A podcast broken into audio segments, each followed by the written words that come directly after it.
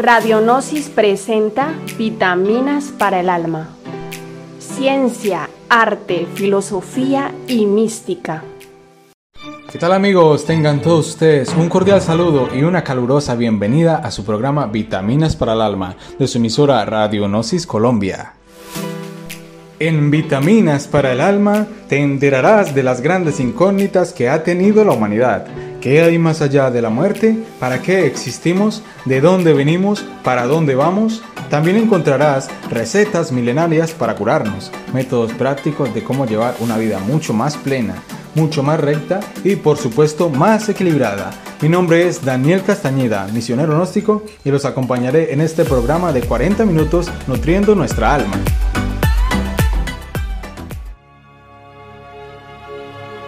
Gnosis, un funcionalismo muy natural de la conciencia, una filosofía perenne y universal, una verdadera escuela científica de iniciación en la vida que persigue una transformación del ser humano.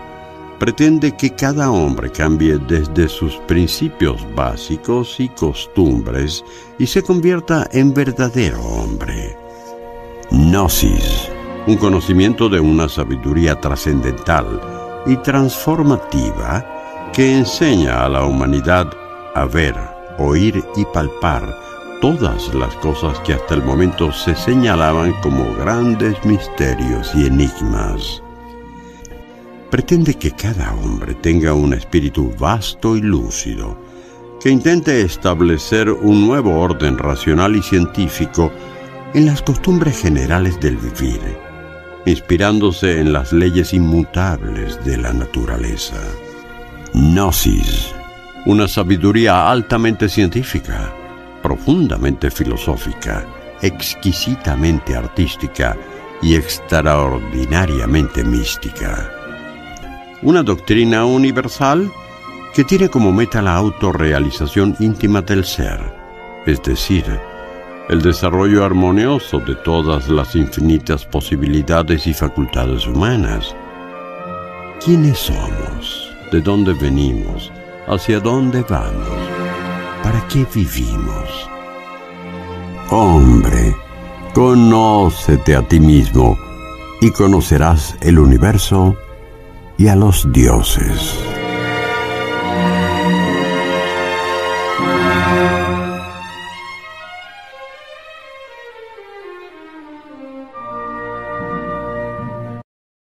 Tengan todos ustedes un cordial saludo, mis queridos oyentes. En el día de hoy miraremos un tema muy especial que se llama personalidad, esencia y ego. Además miraremos una receta y algunos consejos prácticos para curar y cómo sobrellevar el cáncer. Entonces, para que estemos muy pendientes en cuanto a esto se refiere.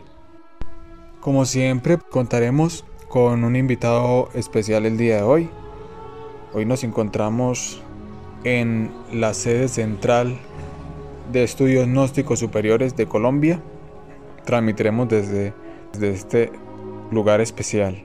Tendremos la visita también del director general de este Centro de Estudios Gnósticos Superiores de Colombia también. Ojalá estemos muy pendientes, no nos desconectemos de Vitaminas para el Alma de su emisora Radionosis Colombia. En este tema hay que primero pasar a explicar lo que son estos tres aspectos, que son personalidad, esencia y ego.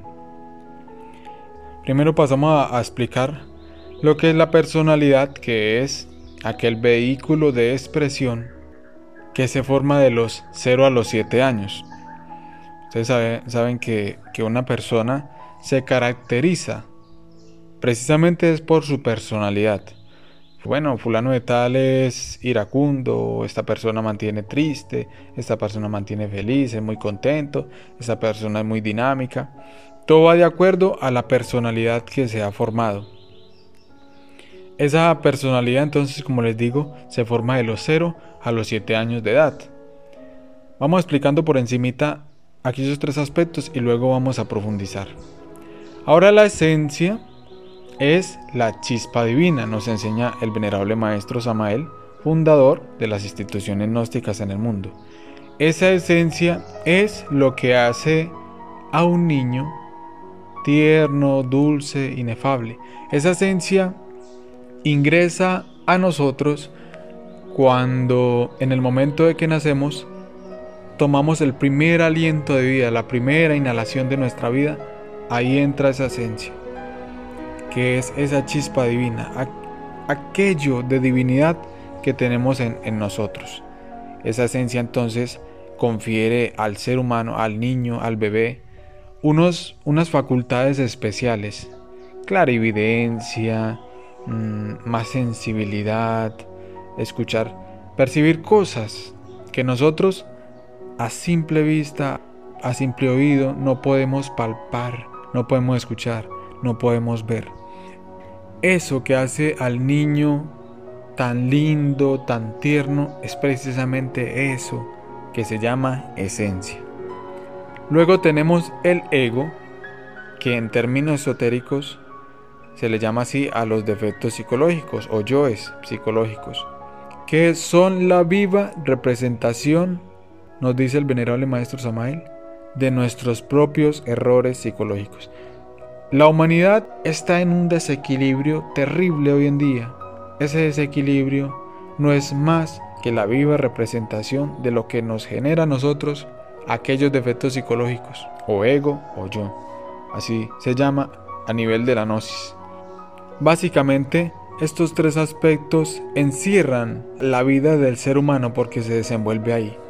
Entonces, la esencia de un niño, de una persona, se desenvuelve bien los primeros años de vida más o menos hasta los 3 o 4 años de vida, hay una autoconciencia infantil.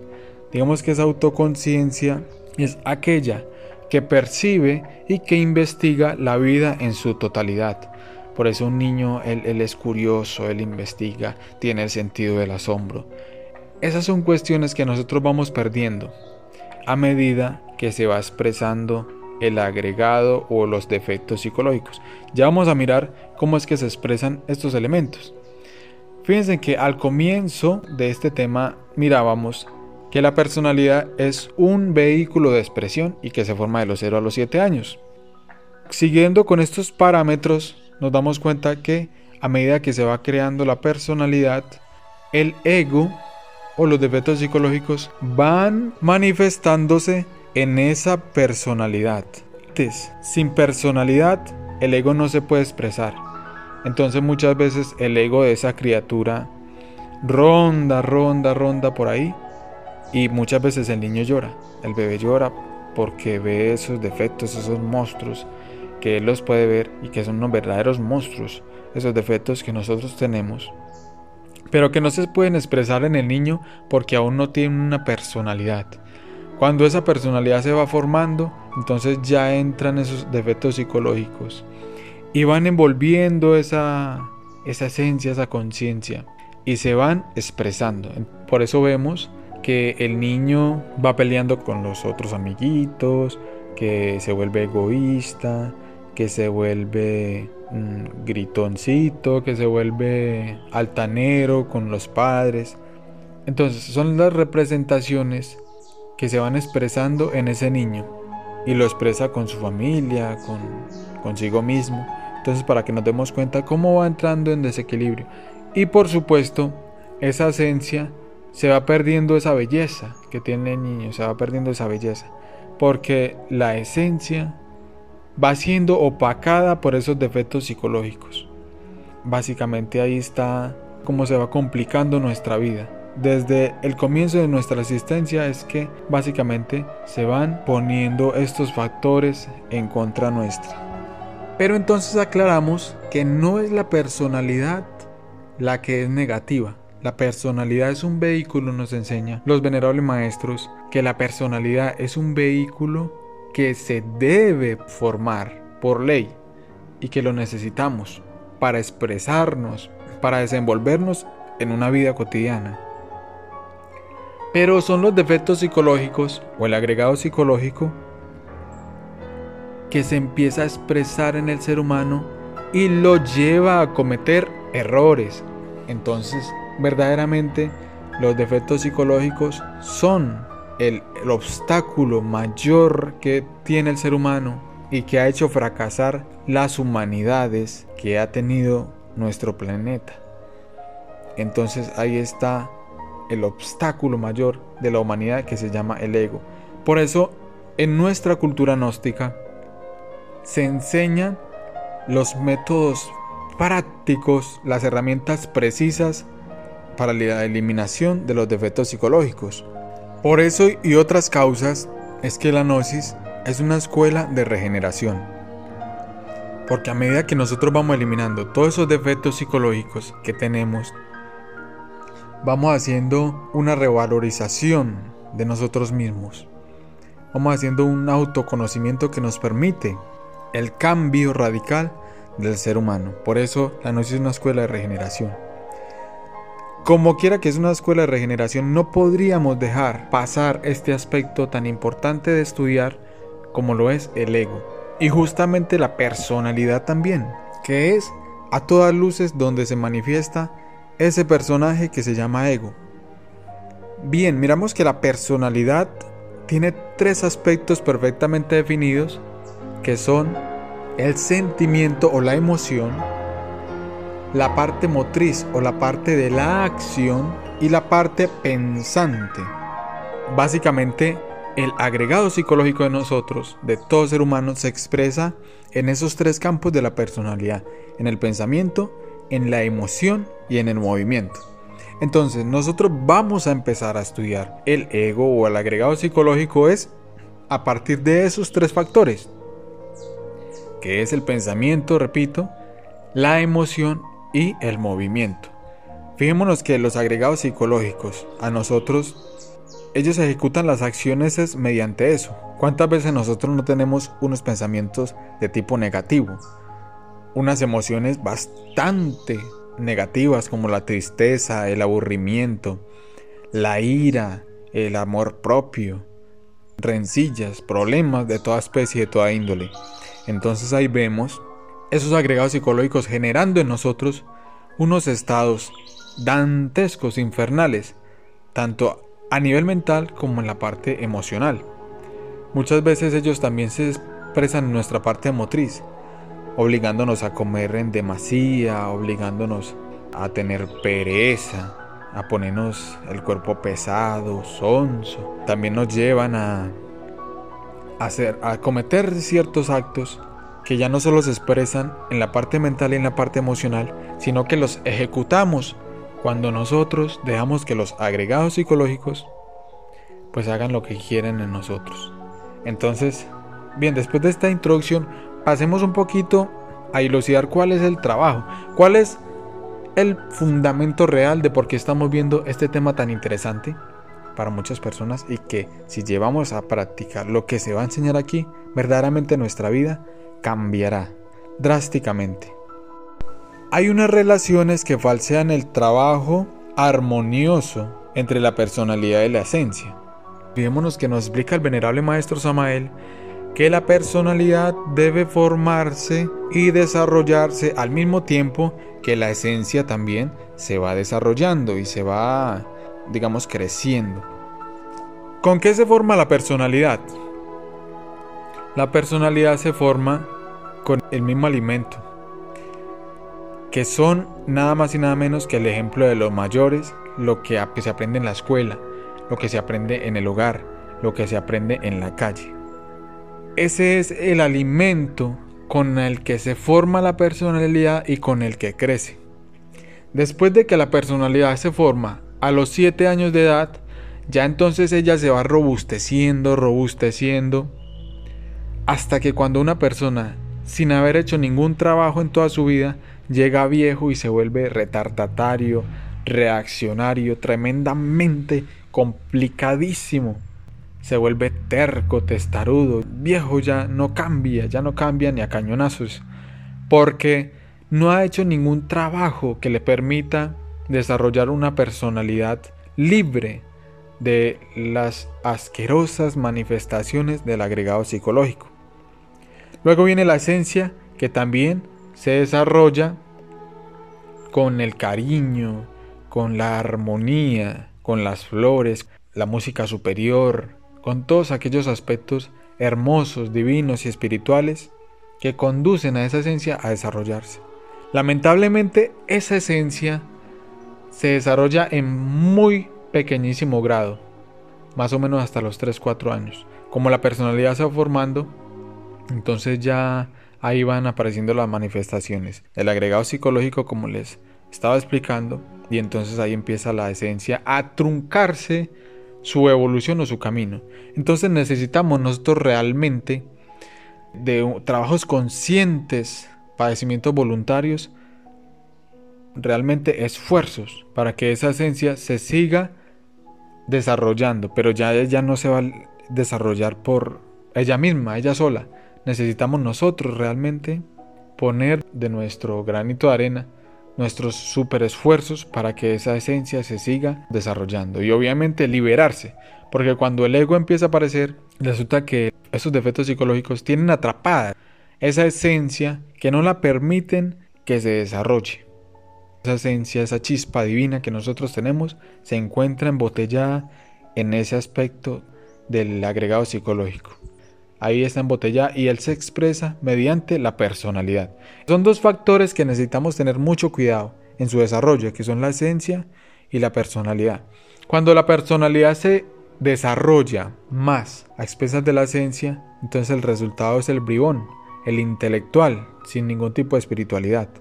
Y cuando se desarrolla la esencia a expensas de la personalidad, o sea, se desarrolla más que la personalidad, entonces el resultado es un noble de corazón, pero incapaz.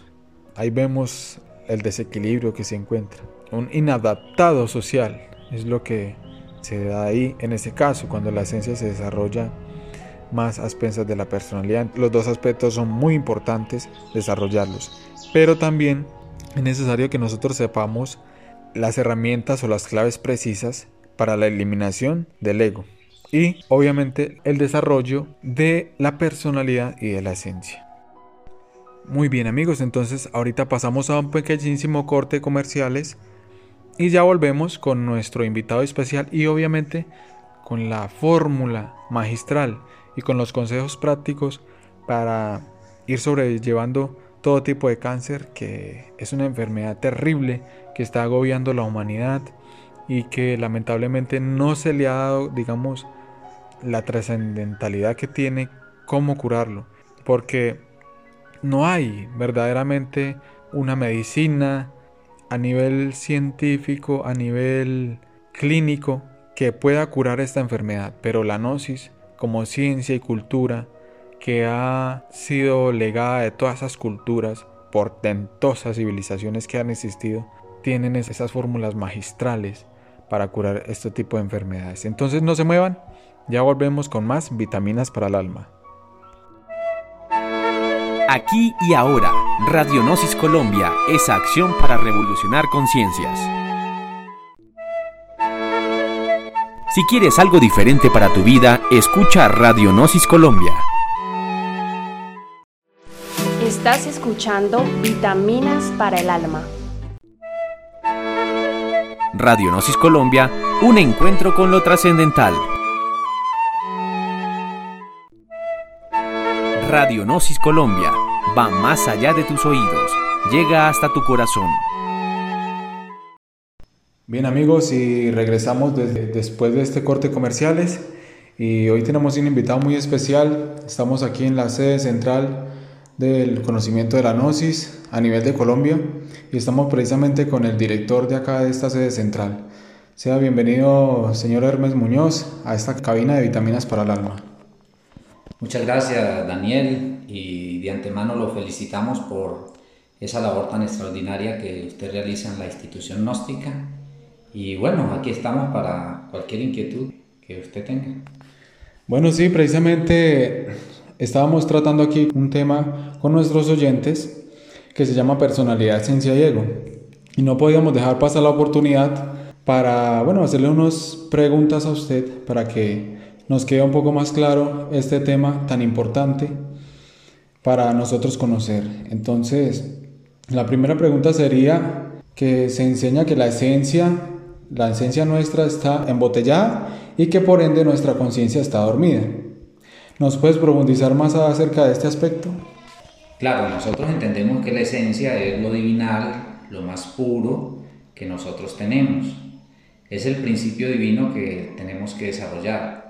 Pero desafortunadamente, por nosotros tener la razón, nos hemos dado la tarea de desarrollar lo que en psicología se llama como el agregado psicológico. Esos agregados psicológicos oprimen a esa esencia, no la dejan desarrollar y por ende atrapan su luz, ese principio universal que debiera desarrollarse está obstaculizado por los elementos en la psiquis, llámese en pecados capitales en las religiones o llámese en egos o yo en la psicología, esos elementos, ya sean de orgullo, ya sean de ira, ya sean de envidia o los múltiples elementos que tenemos, atrapan la esencia. O sea que básicamente esa conciencia y la esencia, la diferencia sería la esencia como esa chispa divina y la conciencia como esa luz de la esencia, ¿estoy en lo cierto? Sí, es, es como el agua y la humedad.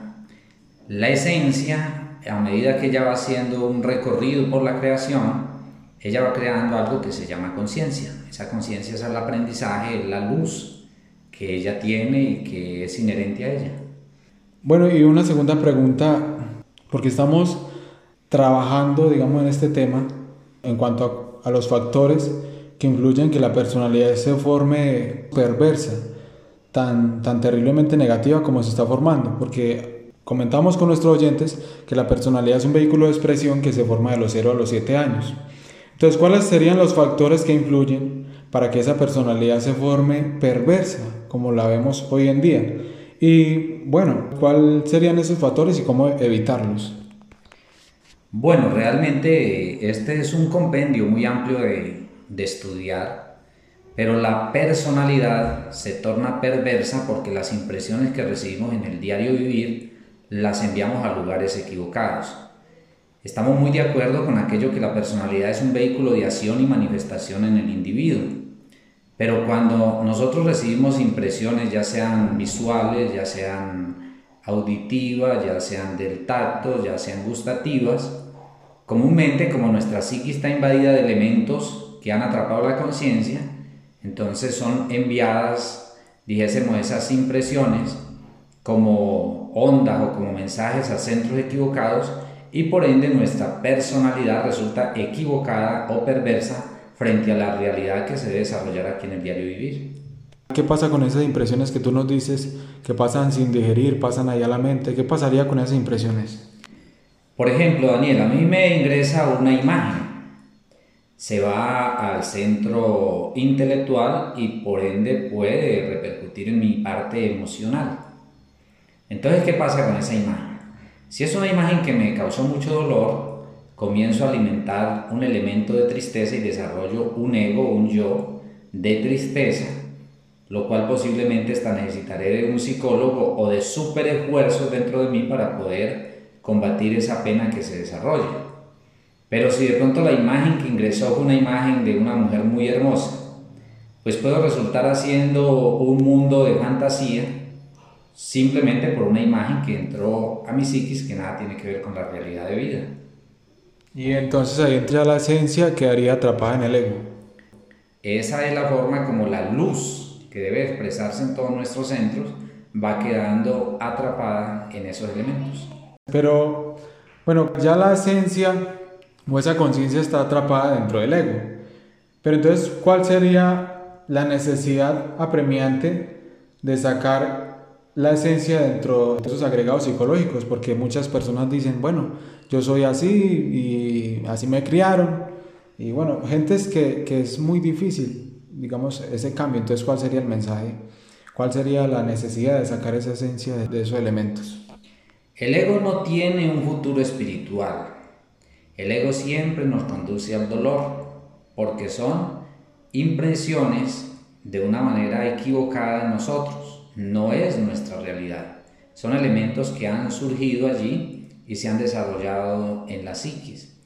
¿Por qué esa gran necesidad? Porque la esencia tiene muchas posibilidades. La esencia está llena de sabiduría, de amor, de caridad, de comprensión, de múltiples características del cero de Dios Los egos no tienen eso.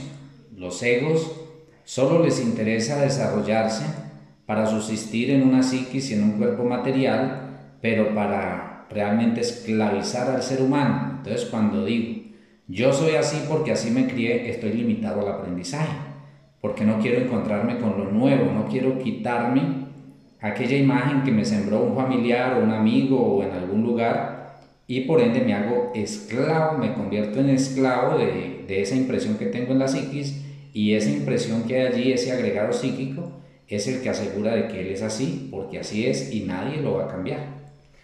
Muchas gracias Hermes, porque precisamente con esto que tú nos dices me da pie para, para afirmar algo de lo que hemos tratado en estos temas que se han visto en Vitaminas para el Alma y que es justamente esa pregunta que todos nos hacemos de cuál es el verdadero objetivo de la existencia del ser humano. Y básicamente nos preguntamos es ese trabajo que toca hacer básicamente que es liberar a esa esencia de los agregados psicológicos, tal como el genio de la lámpara está buscando ese estímulo para que sea liberado y pueda generar esos, esas facultades y esas cualidades en todo ser humano para despertarnos, para liberarnos. Bueno, hablábamos un poquito de lo que la personalidad y la conciencia tienen que desarrollarse, digamos, en un equilibrio porque sabemos que la personalidad también tiene una formación, pero también tiene un desarrollo a partir de su creación. Y la mismo la conciencia, pero nos dice el venerable maestro Samael que la conciencia solo tiene una expresión más o menos hasta los cuatro años. Entonces, ¿cómo lograríamos nosotros, Hermes, mm, desarrollar esa personalidad y esa conciencia equilibradamente? Claro, muy interesante. Todo individuo debe tener una personalidad. ¿Esa personalidad está al servicio del ego, de los yoes psicológicos, o está al servicio del ser? Si realmente una persona tiene una personalidad de un borracho, hay que eliminar los elementos de la borrachera para que esa personalidad cambie y por ende vayan haciendo una virtud que se exprese a través de esa personalidad. Una persona egoísta tiene una personalidad que realmente no le sirve para el mundo de las buenas relaciones. Si eliminamos el egoísmo, esa personalidad va a cambiar. Recordemos que la, personalidad es un vehículo de acción y manifestación en el, individuo y que realmente la podemos cambiar. Entonces, cuando uno no alimenta esa personalidad porque se cree que es guapo, porque se cree que es flojo, porque se cree que es bonito, porque se cree que es feo, cuando uno no alimenta esa personalidad la va va colocando su personalidad al servicio del ser. ¿Al servicio de qué? De la caridad, del servicio, del amor, del altruismo, de la fe, de todas esas características que son propias de la esencia y que se deben desarrollar en cada ser humano. ¿Nos podrías dar un ejemplo, dos ejemplos más bien, de cuando la personalidad se forma, digamos, se desarrolla más que la esencia? ¿Cuál sería como el resultado? O que la esencia se desarrolle más, en este caso, que la personalidad, ¿cuál sería el resultado de aquello? Claro, nosotros debemos de tener un connubio de lo que es el ser y el saber. El ser lo podemos ver como una expresión de la esencia y el saber como una educación de carácter intelectual que nosotros desarrollamos. Entonces, realmente, si nosotros nos sumiéramos, por ejemplo, en profunda meditación solo a desarrollar el ser y no nos preocupásemos porque nuestra parte intelectual sea una inspiración de ese impulso bonito, de ese impulso divino que nos da el ser, que nos da la conciencia, pues entraríamos también en un desequilibrio porque tendríamos un gozo espiritual, pero no tendríamos una personalidad o un medio con poderlo compartir. Entonces, realmente de este connubio pueden surgir una cantidad de posibilidades donde haya ese equilibrio realmente. Claro que lamentablemente en la humanidad las preocupaciones que vemos en la humanidad hoy en día es el dinero, la parte material, la salud, tal vez la familia. O sea, cosas que van de acuerdo a la personalidad del ser humano, pero nunca desarrolladas directamente como la esencia o enfocadas a la esencia. Entonces es muy necesario que nosotros tengamos presente que esa esencia, que esa conciencia de nosotros se encuentra atrapada y que pide a gritos que la liberemos pero que estamos con esos oídos sordos y que precisamente para eso son estos temas, para que nos demos un choque consciente y verdaderamente empecemos a hacer un trabajo de tipo conscientivo. Bueno, hay una práctica que nos enseña el venerable maestro Samael para desarrollar precisamente este lado de la, de la conciencia, que se llama observador observado. Y bueno, aprovechando que está aquí el director de la sede central de los estudios gnósticos de Colombia, entonces Hermes, si nos puede dar una amplia explicación acerca de lo que es el observador observado. Bueno, eh, la observación es una herramienta en la psicología. Eh, esa herramienta pues debe tener alguien que la utilice, ese alguien es la conciencia. Cuando nosotros a la conciencia le entregamos herramientas de la psicología como la observación, la conciencia puede mirar qué está pasando dentro de nosotros, qué pasa en la mente, qué pasa en el centro motor, qué pasa en el centro emocional, en el instintivo, inclusive en nuestro centro sexual. Entonces, allí con, entraríamos a a realizar la práctica de, observador. ¿Quién puede ser el observado? El elemento que encontremos nosotros en la psiquis pasa a ser el elemento observado, ya con las características que, él tenga o las características que le encontremos. ¿Cómo se observaría en, en, cuanto a la psiquis? ¿Cómo lo buscamos en la psiquis? O bueno, en el diario vivir, ¿cómo encontramos ese elemento allá? Claro, mire que importantísimo ese detalle porque uno tiene que empezar, por ejemplo, tiene un pensamiento que lo acompaña todo el día y no sabe ni por qué. Entonces, ¿qué es lo, con lo primero que uno se va a encontrar a través de la... Porque la observación corresponde a los sentidos físicos, la autoobservación corresponde a los sentidos psicológicos, a esos sentidos de visión psicológica que necesita uno de una disciplina para poderse encontrando con ellos. Entonces, nosotros allí tenemos que darnos a la tarea de encontrar un pensamiento, por ejemplo. ¿Sí? Y ese pensamiento lo comenzamos a discernir, a hacerle sí porque pienso, y luego encuentra uno que también siente porque siento, y luego más un, un sentir más profundo que son los instintos. Entonces comienza uno realmente a través de ese observador a encontrarse con una cantidad de elementos que están en la psiquis de uno, que uno los puede eliminar para que vaya floreciendo el ser o la conciencia. Muy interesante. ¿Y cómo podríamos nosotros, ya que nos hablas de ese observador, cómo podríamos nosotros activar ese observador? Y más allá, ¿cómo nos damos cuenta que verdaderamente me estoy observando, verdaderamente de conciencia, me estoy observando esos elementos psicológicos que están actuando en mí? Bueno, cuando uno realmente se está observando, puede aplicar otra técnica que es el recuerdo de sí. El recuerdo de sí es un estado psicológico.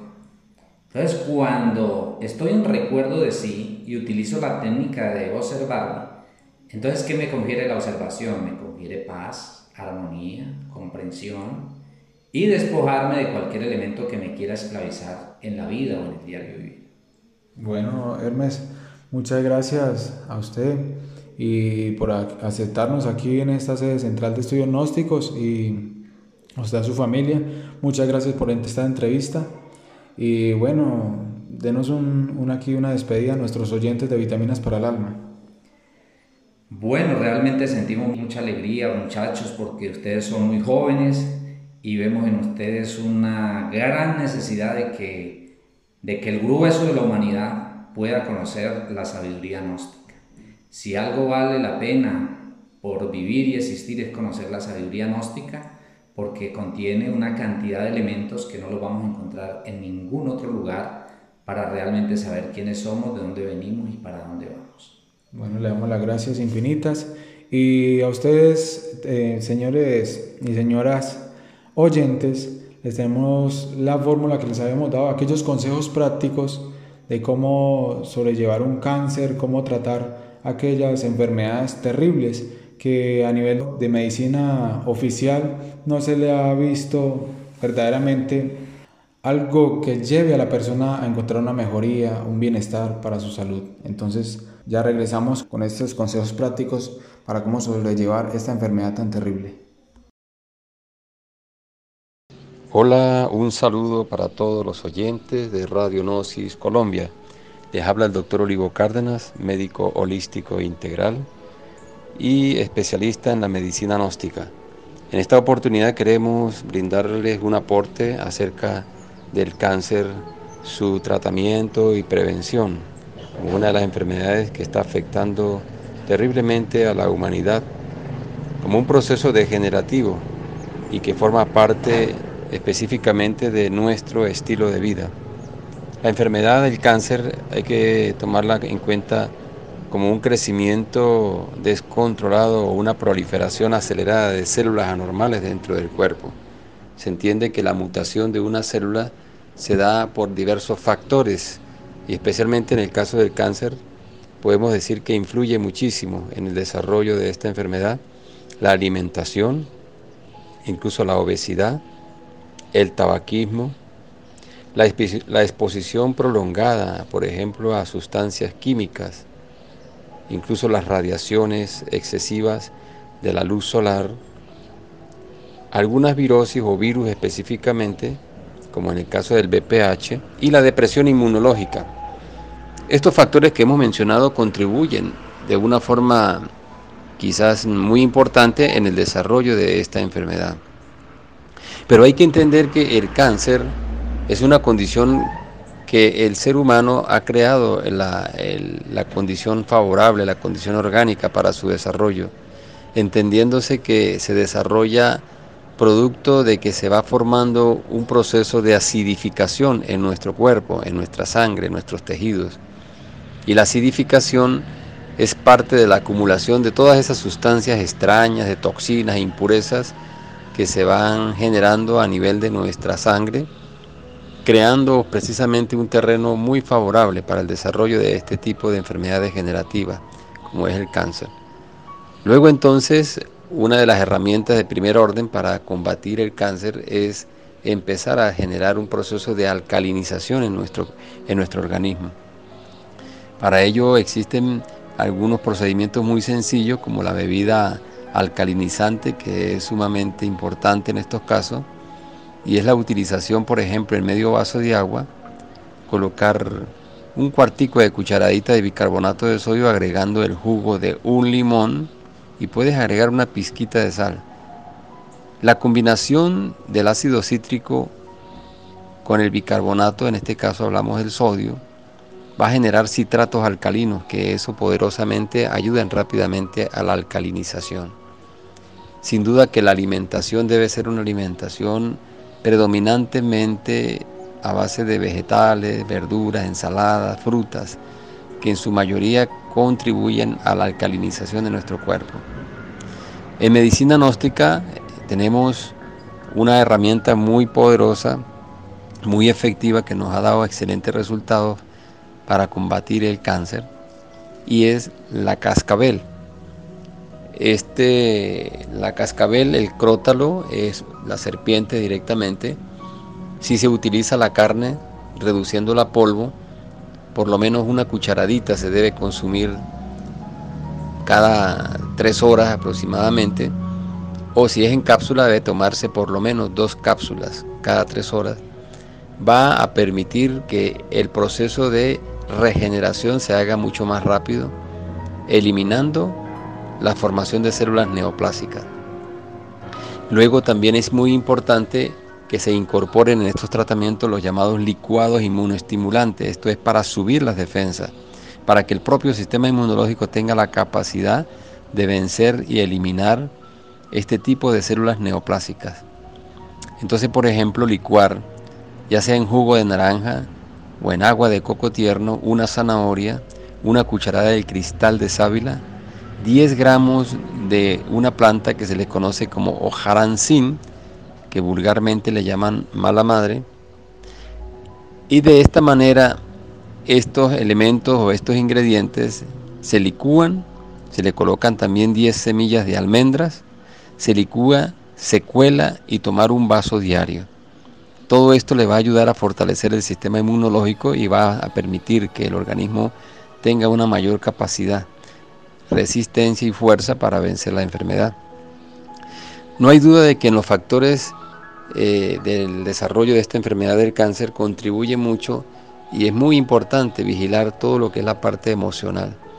Las personas que tienen muchos conflictos emocionales, donde se da la depresión, la ansiedad y la angustia, acompañada por ejemplo con aspectos de tristeza, de melancolía, generan un estado de inmunosupresión, es decir, el sistema inmunológico se deprime, se decae. Por lo tanto, la parte emocional es muy importante que la persona tenga una actitud proactiva, entusiasta, de ánimo, de querer la curación y tener la confianza y la fe y la seguridad que en la madre naturaleza existe la fórmula y la fuerza vital para recuperar la salud perdida.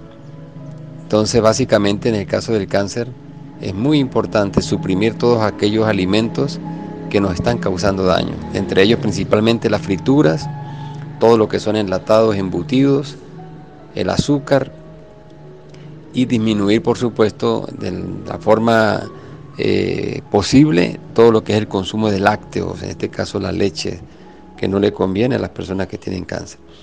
Las carnes rojas también deben ser eliminadas de la dieta y más aún si está consumiendo el tratamiento con la serpiente cascabel.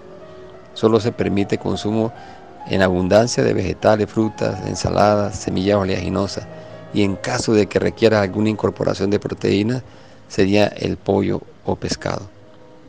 Esperamos que estas orientaciones sirvan para que las personas que tienen este padecimiento se ayuden con este tratamiento holístico, integral y de medicina gnóstica. Muchos éxitos. Les deseamos que la pasen muy bien y nos despedimos, no sin antes invitarlos para que escuchen nuestra próxima emisión de Vitaminas para el Alma. Y los invitamos, queridos oyentes, para que compartan el link de Radionosis Colombia en todas sus redes sociales. También para que se inscriban en nuestros cursos gratuitos que aparecen en nuestra página nosiscolombia.org. Repetimos, nosiscolombia.org. Ahí aparecerán los links para que se inscriban en el curso, para que tengan más información al respecto de esta doctrina. Radio Gnosis presentó Vitaminas para el Alma. Hola, te invitamos a la emisión de nuestro próximo programa de Vitaminas para el Alma, titulado El despertar de la conciencia. No te lo pierdas.